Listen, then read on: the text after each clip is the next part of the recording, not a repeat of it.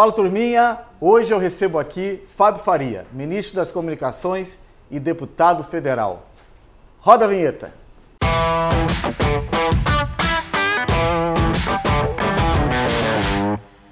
Fábio, obrigado pela presença. Valeu, sei Serginho. Você está no meio de um furacão aí da CPI, então sei como é precioso o seu tempo. Não, obrigado a você, é um prazer falar com você e o programa Foitos. Fábio, vamos começar leve aqui para esfriar a cabeça um pouquinho.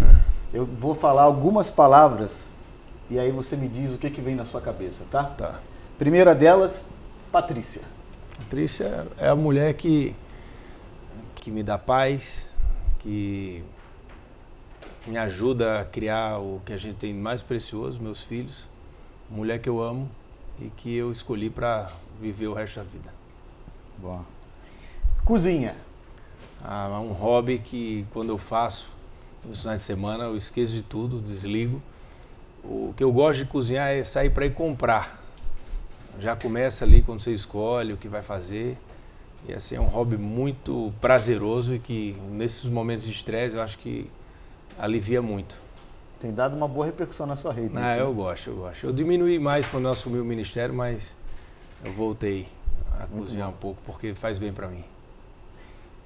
Filhos. Ah, é- significa tudo. Tudo que eu jamais imaginei sentir, hum, eu sinto e cada filho que vem, você fala, não tem como eu ter amor como eu amo outro. Aí abre uma nova gaveta e você passa a amar do mesmo jeito. Aí depois vem o terceiro e faz, não, coitado desse aí, eu não tenho como amar, porque o amor já está tão grande nos dois. Aí abre uma nova gaveta e você passa a amar todos do mesmo jeito, é uma coisa maluca, né? assim, até a gente fica, a nossa vida passa a ser somente para os filhos, né? Até a, o pai e a mãe, ele fica ali muito conectado. E eu durmo, as crianças dormem comigo, né? Comigo com Patrícia. Na mesma cama, tem duas camas grandes, dormem todos lá na bagunça. Tem muita gente que diz, ah, é muito ruim, não dá para colocar filho na cama, atrapalha. Nossa, é bom demais. É quem, porque isso passa logo e assim é delicioso. Dormir com eles e acordar com eles, assim, é maravilhoso. Recarrega a bateria. né? Recarrega, total. E a última, Silvio. Ah, é um. É um. É uma honra muito grande você poder conviver com ele, né? Assim, o seu conhecimento, a sua simplicidade. É impossível você conhecer alguém do tamanho que ele é, tão simples como ele é. É assim, uma coisa inacreditável. As lições de vida que eu tenho dele são lições de simplicidade. Ele não precisa de nada para ser feliz. Ele é feliz, né? E assim, eu aprendo muito, eu gosto de conversar, eu respeito muito o cabelo branco, né? Assim, a experiência. A gente, quanto mais velho a gente vai ficando, a gente vê, olha, se eu tivesse essa cabeça 5 anos atrás, 10 anos atrás, 15 anos atrás, 20 anos, então ele já é uma pessoa que tem 90 anos e que tem conhecimento sobre tudo, sobre a vida, né? E assim, eu gosto de conversar muito com ele, aprendo muito com ele. E, e é, acho que o Brasil teve muita sorte de ter uma pessoa como o Silvio para alegrar né, os brasileiros todas as semanas. Verdade, concordo. Cara, você sabe o. Eu acho que você já tem consciência do tamanho do seu protago- protagonismo na política, né? O tamanho do cara que você representa hoje na política nacional. É, mas eu queria saber se você, quando começou, se você imaginava aonde você ia chegar e a posição que você ocupa hoje e essa importância no cenário político. Ah, eu- eu- primeiro que eu não me considero essa protagonista de nada, nem essa importância toda. Mais um aqui que está tentando fazer as coisas certas, né? Que a gente está numa luta muito grande, uma guerra. O Brasil está dividido. E hoje a gente vive uma guerra de versões. Ninguém tem mais uma. Ninguém busca, não tem uma busca pela verdade. Um grupo tem uma verdade, outro tem outra verdade, e ali as pessoas que não fazem parte daquele grupo, elas estão se odiando. Isso é muito ruim. E, e assim, eu sempre, Serginho, achei que eu ia sair da política. E aí eu, eu vou ficando, vou ficando. Né? Eu não tinha nenhuma expectativa, por exemplo, de ser ministro menor. E assim, foi acontecendo. E aí quando você assume, você vai se envolvendo mais, cada vez mais você aumenta a responsabilidade, aumenta a vontade de trabalhar, a motivação aumenta. Quanto mais bate, mais você quer trabalhar, resistir, persistir. E assim, o, e o presidente Bolsonaro, ele dá muita liberdade para os ministros, sabe? A gente trabalha unido, assim, to, ele quer saber o que todo mundo vai fazer, ninguém faz nada sem combinar, mas ao mesmo tempo ele dá liberdade, ele confia, ele vibra. Isso é muito legal. Né? Infelizmente o, o brasileiro ele não uma parte, né, ele não está conseguindo reconhecer o tamanho do legado que esse governo está fazendo. Governo honesto, governo não tem corrupção. Antigamente você vinha aqui para Brasília, os empresários quando para conseguir alguma coisa, algum ministério tinha conversas escusas em todas as praticamente todos os ministérios e ele acabou com isso. É só ver a qualidade dos ministros que ele tem, é, você vê o, o time que ele montou. Então, assim, eu muito, tenho muita honra de fazer parte desse time e defendo porque acredito mesmo. Bom, é, eu acho que você está tá numa missão. E, missão. É, e, e, essa missão vai, vai te consumir muito, mas você é um cara que está bem preparado para essa missão é. e a gente vai ter sucesso. O Brasil vai sair disso um novo país, um país muito melhor. E aí eu queria emendar numa pergunta que tem muito a ver com isso até, que é o brasileiro ele tem mania de reclamar muito, mas se envolve pouco na política.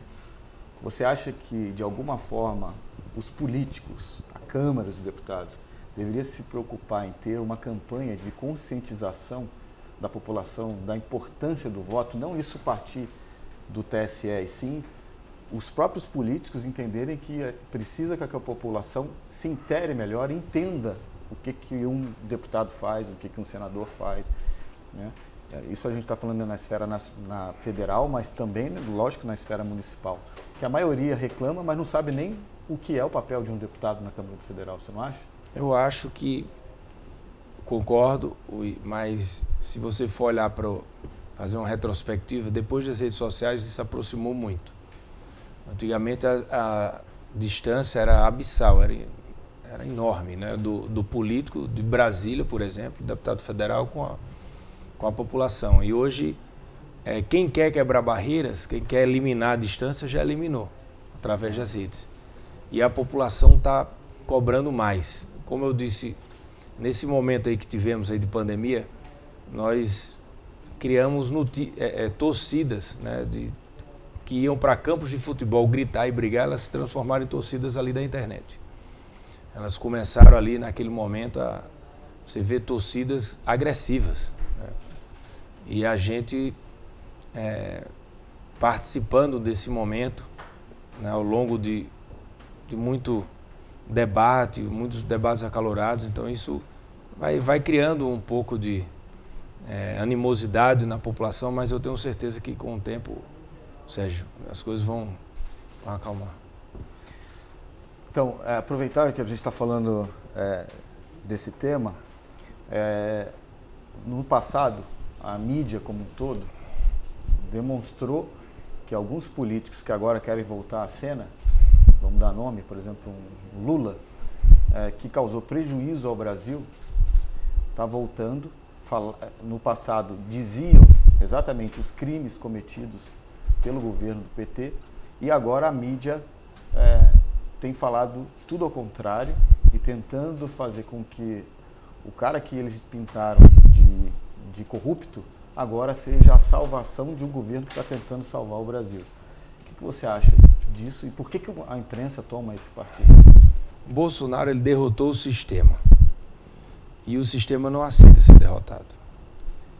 E a e eles não aceitaram a derrota até hoje. E você vê que existe um conjunto de agentes políticos, de agentes da mídia, de pessoas do, do meio jurídico, que estão unidas com o único propósito, derrotar Bolsonaro. Seja ele quem for. Tanto é que o, o deixaram Lula elegível. Uma coisa altamente inesperada, inacreditável, porque eles entendi, entenderam naquele momento que o, o Lula seria o único candidato que poderia confrontar o, o presidente Bolsonaro e esqueceram praticamente de tudo que existia. É aquela história, o inimigo do meu inimigo, ele se torna meu amigo. Então você vê hoje o Fernando Henrique Cardoso se encontrando com o Lula, que era impossível de acontecer, né? Petistas né? se encontrando com deputados do, do PSDB, o DEM, que tanto atacava o, o, o presidente do, no, e o PT na época. E assim, isso tudo por causa que Bolsonaro é muito forte, Sérgio. Porque o, eles falam, mas sabe que, que o povo vê em Bolsonaro, apesar de que muitas vezes ele não fala do jeito que era que as pessoas desejariam que ele falasse, mas é a verdade dele. Ele fala o que está no coração, ele põe para fora. E ele não tem marqueteiro, ele não faz pesquisa, ele não tem qualitativa. E aí todos os outros presidentes, antes de se, se apresentarem em qualquer lugar, tanto num, numa entrevista pequena, num comício grande, ou num, numa conversa mais importante, eles, eles antes faziam uma reunião para saber o que é que poderia falar, o que não podia falar, falar da maneira totalmente pensada. E o Bolsonaro não. Ele, isso incomoda muito. E assim, eu vejo hoje um, um movimento arriscado, né? porque essas pessoas não têm nenhuma sinergia uma com as outras, elas se odeiam entre elas, e é apenas um, um intuito de tentar derrotar o Bolsonaro, e que não vão conseguir, que o, que o, o povo vai ficar com o presidente. Estamos num, num momento difícil, sim, mas o Brasil vai sair logo, estamos vacinando os brasileiros até setembro, todos serão vacinados primeira dose. A economia nossa está melhorando. O governo tem quadros excelentes, que nunca, nunca nenhum governo é, teve quadros parecidos com o do presidente Bolsonaro. E essa turma vai começar a, a se desentender, porque o ano que vem é um ano eleitoral. Aí a gente vai ter que fazer que as pessoas vão realmente escolher se querem a volta do PT, com todo o histórico, com todo o, o mecanismo que existia. Lembre, lembre como era a Petrobras, como era a Caixa Econômica como é hoje. Ou se querem a continuação do governo, que aprovou todas as reformas, que saiu, está saindo da pandemia, onde o mundo inteiro foi abalado, vai sair forte economicamente. A gente vai ser autossuficiente na vacinação. Ano que vem a gente vai vacinar todos os brasileiros com vacinas fabricadas no Brasil, ou se vão querer um retorno para o passado apenas porque uns estão dizendo que ele é inimigo do, do inimigo. Então, assim, estou bem tranquilo. A eleição não é uma corrida de 100 metros. A imprensa bate muito nessa questão do fake news, essas coisas todas, mas você não acha que fake news é dizer que o, o Lula é bandido num ano e no ano seguinte dizer que ele é a salvação do país? É, o, Assim, é, a questão de fake news, Serginho, virou, virou assim, uma discussão muito grande, até porque eu, eu só vejo perfis de direita sendo saindo do ar, posts de, de direita saindo do ar, e a gente não tem que, tem que deixar claro para a população o que é que pode e o que não pode. Por quê? Tirou do ar, sem dar o direito a você se defender. Porque diz que um site é fake news. O que é fake news? É, qual é o site que produz fake news? É aquele que tem mais condenações de, de crime de calúnia? Porque se for você buscar na imprensa, né, no, no Brasil inteiro, você for olhar órgão, eh, os, os, veículos de imprensa de todos, todas as internet, tanto rede social, que mais na TV ou, ou na parte de jornal, de revistas, você vê a quantidade de, de calúnia, de difamação, alguns que perderam já em última instância. Isso é fake news ou não? Ou fake news é só quem defende as coisas que o presidente defende? Né?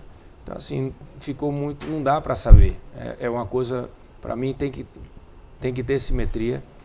Não dá para a rede social querer ficar, escolher um lado porque isso, isso atinge a democracia. Sim. E a democracia só é exercida com liberdade liberdade da imprensa e liberdade do cidadão. E o presidente defende isso. Então, isso é um ponto que a gente tem preocupação, sim. A nossa base, a base do presidente, está bem preocupada, porque a gente tem visto vários, várias vezes os perfis, de uma hora para outra, saindo lá sem, sem explicar o porquê. E isso é uma coisa que a gente vai ter que chegar num, num encontrar uma solução. Seja eles, seja ela o que, vamos esclarecer o que é que pode e o que não pode. Aí tanto faz ser de direita ou de esquerda que vai para fora. Ou então tem que ter alguma medida judicial, tem que ser a justiça. Porque senão vai atingir a nossa democracia e não, e não tem preço para isso. Você acabou de falar que a gente vai sair mais forte, inclusive é, em comparação com países do, do, europeus, países já mais desenvolvidos. É, o que, que você é, atribui isso? Por que, que você acha que a gente vai sair mais forte e vai surpreender o mundo? Governo liberal na economia, aprovou Previdência, Marco Legal de Saneamento, PL do Gás, está andando agora nas reformas administrativa e, e tributária, Banco Central Independente, Eletrobras privatizado, é, a Caixa Econômica tá dando, deu mais lucro esse ano do que os últimos 15, 10 ou 15. A Petrobras, que era um balcão de, de negócio de partidos, hoje em dia não, hoje em dia tem gestão. Isso, isso fez com que o, o Brasil conseguisse né, só estancar a corrupção. O primeiro vírus que o Bolsonaro eliminou foi o vírus da corrupção. Estancou e está dando resultado. O Brasil, ano passado, caiu 4,1 menos que a Alemanha. A maioria dos países da Europa caíram 10, o, apenas atrás dos Estados Unidos e China. E esse ano a, a projeção é de crescimento de mais de 5%. É, nós iremos, vamos crescer esse ano mais do que caímos no ano passado. Então isso significa que é, é o governo probo. É o governo que está fazendo a máquina é, acontecer sem com que tenha interferências políticas com outros fins, que são fins de corrupção sobre a vacinação. Os governantes e a mídia têm culpado o presidente, que o presidente era contra a vacina, que não vacinou. De quem que realmente é a culpa, se existe culpa ou se o Brasil está cumprindo o seu papel? Sérgio, o Brasil hoje é o quarto país que mais vacina no mundo. Só quem está na frente do Brasil é a Índia e a China, que tem 1,3 bilhão de habitantes. E os Estados Unidos, que tem 300 e e poucos milhões de habitantes. O Brasil tem 212. A gente já vacinou é, 44% de pessoas receberam a primeira dose. Até setembro iremos vacinar todos os adultos acima de 18 anos. Talvez nós tenhamos um, um excedente de vacinas no final do ano. E no meio disso, a gente conseguiu fazer com que o Brasil fosse autossuficiente. Em outubro já teremos uma vacina 100% brasileira com o IFA nosso. E tudo isso não foi de uma hora para outra, foi porque em junho de 2020 o presidente começou a negociação para a produção da AstraZeneca junto com a Fiocruz. Em setembro assinou com a Covax Facility a compra de mais 54 milhões de vacina. E em dezembro, quando teve a primeira vacina aplicada no mundo, foi em dezembro, o presidente fez um MP de 20 bilhões que disse: qualquer vacina aprovada na Visa eu vou comprar no outro dia. Então isso Fora isso, são teorias que querem colocar o presidente contra a vacinação. E agora ficam criando CPI para criar narrativas. Mas isso vai ficar. A gente vai falar. Vai ver os números, Sérgio, comparar com os outros países. Ver os países que mais vacinaram. Eles querem colocar que o Brasil não é o quarto, o Brasil é o número 60, porque eles querem colocar a Ilha de Malta, querem colocar Bahrein, querem colocar Pito e Carne, que é uma ilha que tem 63 habitantes. Eles querem colocar ilhotas, é, que juntando todas elas não dá a população do meu estado, do Rio Grande do Norte. Então isso não é fazer jornalismo. Claro. Né? Não, e a vacinação começou dia 8 de dezembro no mundo. A primeira. A primeira. O Brasil vacinou em janeiro. Então, né? É, já que a gente falou de CPI, o que, que você acha da CPI? Qual que é a tua visão dessa CPI? Onde essa CPI vai parar? E qual que é o objetivo da CPI? O objetivo da CPI é única e exclusivamente tentar prejudicar o Bolsonaro. É a CPI do Bolsonaro. Eles não querem investigar desvios, eles não quiseram investigar é, o que aconteceu, o que ocorreu no ano passado, que foram bilhões, foram 700 bilhões, Serginho. 8% do PIB investidos em, em, em combate à pandemia, tanto na, na economia como na distribuição para os estados, né, compra de vacinas. E, e, muitas operações aconteceram. E as operações estão né, em processo de investigação. A CPI não quis tratar disso. A CPI quis tratar, falar sobre cloroquina, quis falar sobre vermectina. Agora quer um funcionário que era da, da, do Ministério da Saúde, teria marcado o encontro. Aí já mandaram prender o funcionário, enquanto os outros, quando vão lá depor, que fala qual, qualquer coisa favorável ao governo, eles chamam eles de caluniadores, chamam de mentirosos, né? porque não pode defender o governo, tem que ir lá para falar mal do governo. E a população sabe avaliar quem é quem, né? Eles olham e sabem avaliar. Sim. O desgaste acontece é, porque existe uma cobertura excessiva disso. Eles pegam ali trechos, normalmente, o pior trecho possível para ficar alimentando durante dias, com manchetes em jornais. E agora chega um ponto que é tão exagerado que a população chega, não dá. A gente sabe quem é quem e a gente conhece o presidente. Fábio, é, é verdade que o, alguns falam, é verdade que o governo Bolsonaro não quer privati as, a, as, privatizações e privatização dos Correios, Eletrobras, essas coisas todas? Privatização dos Correios foi aprovada no, a gente, no, no nosso comitê do PPI. Já está com o relator, o projeto já vai ser votado nos próximos dias. Eletrobras foi votado com maioria absoluta quem colocou maioria foi o governo. No Senado, 42 votos. Quase que não passa, porque a oposição trabalhou contra. E nós ficamos dois anos sem votar nenhuma privatização. Por quê? Porque tinha um acordo do ex-presidente da Câmara com a esquerda de não votar. E quando mudou o presidente da Câmara e do Senado, o Senado tinha uma relação boa com o governo, mas tinha, a gente precisa das duas casas para aprovar. Você viu que já andou. A Eletrobras já foi e agora está indo Correios. Então mostra que, que essa narrativa não parou de pé. E tem um, um, estão querendo trazer uma narrativa que o governo e o presidente não trabalham. O que você vê? Como é que é o dia a dia com o presidente? Eu acho que eles estão dormindo, né? Porque o presidente começa a trabalhar às 5 da manhã. 6 horas da manhã, eu tenho certeza, todos os ministros já receberam mensagem. E começa já a demandar, pergunta, isso, aquilo o presidente todos os dias chega oito e meia no palácio. Todos os dias ele almoça no palácio.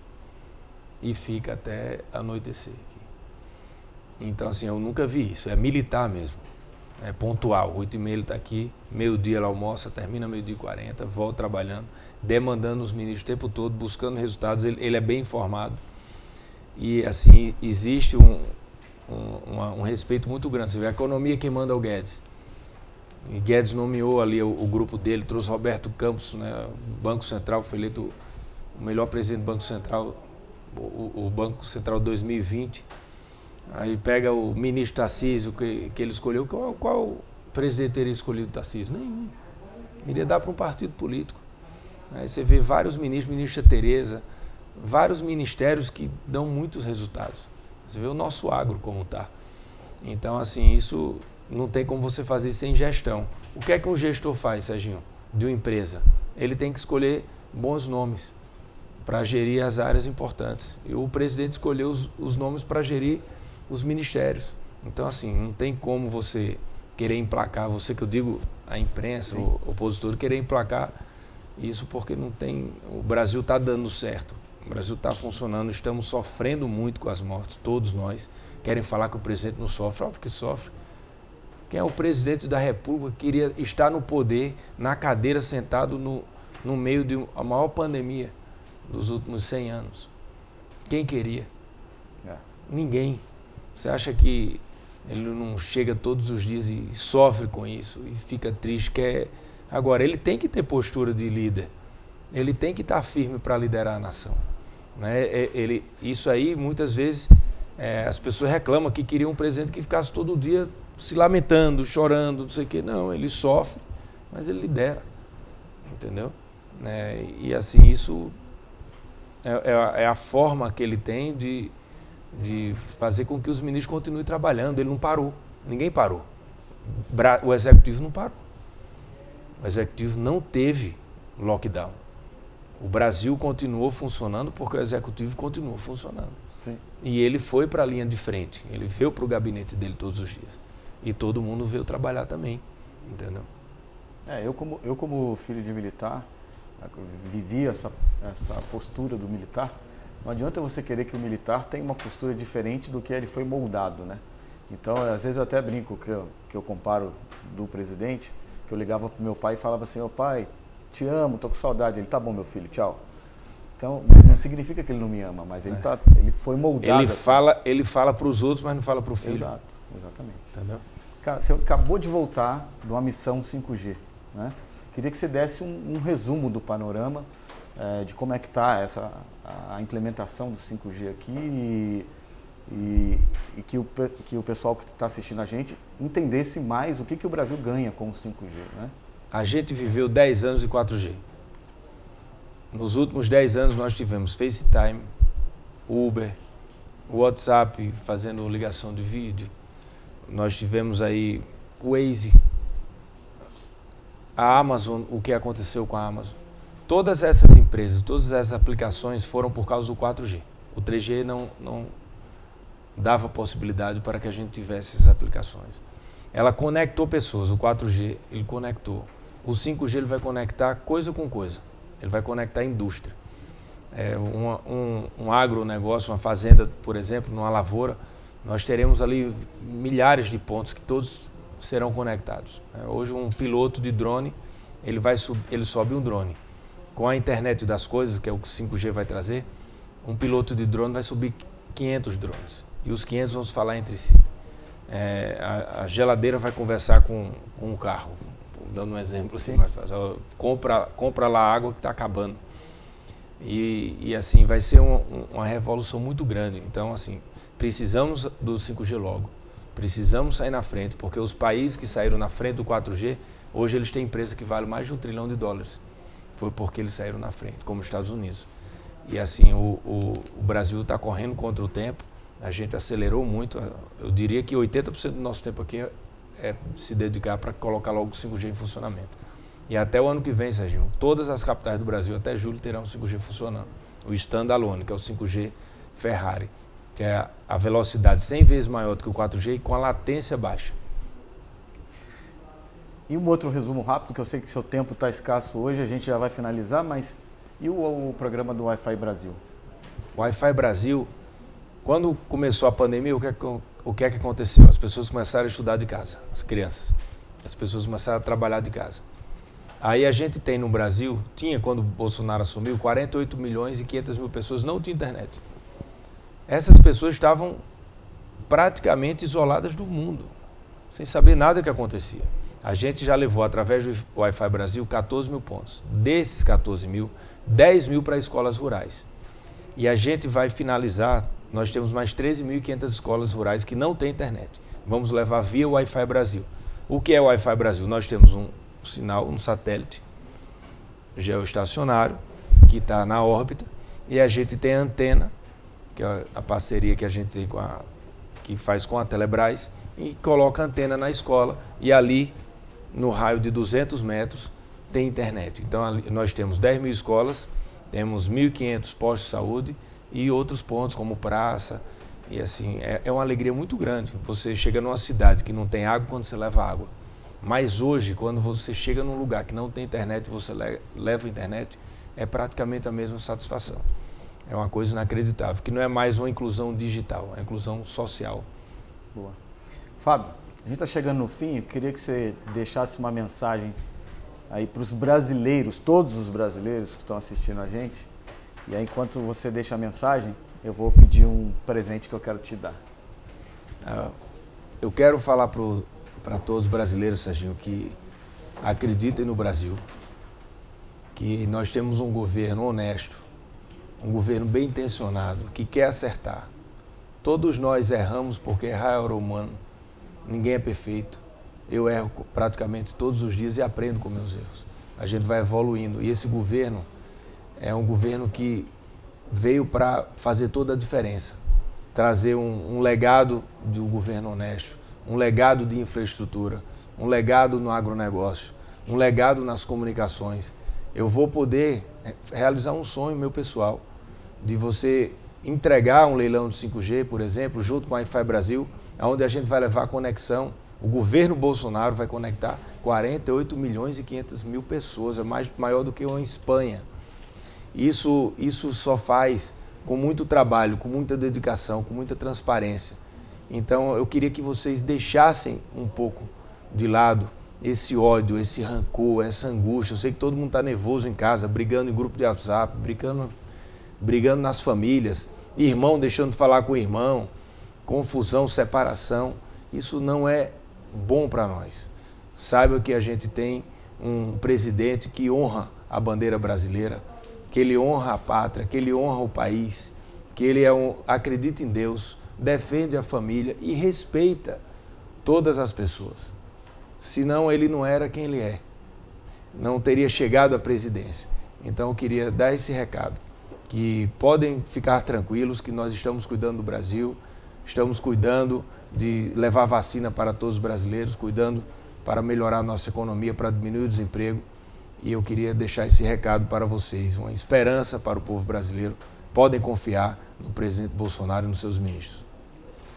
Ó, Fábio, eu acho que a parte mais bonita do desenho não é você, é essa aqui, ó. A democracia é exercida com liberdade. Ah, é? Então, presente do Afoites para você, da nossa artista. Caramba, aqui, que top. Grace. Desenha muito, viu? Muito Bacana obrigado demais. por receber Obrigado. a gente nesse momento. Vou deixar aqui no meu. colocar num quadro aqui. Ser uma honra. Valeu. Pessoal, a gente vai ficando por aqui. Eu vou me despedindo do Fábio Faria, nosso ministro. Ele tem muito a fazer pelo Brasil. E não deixem de acompanhar a gente aqui, 21 horas, toda quinta-feira. Muito Ac- obrigado. Acredito no Brasil. Valeu. Obrigado. Obrigado.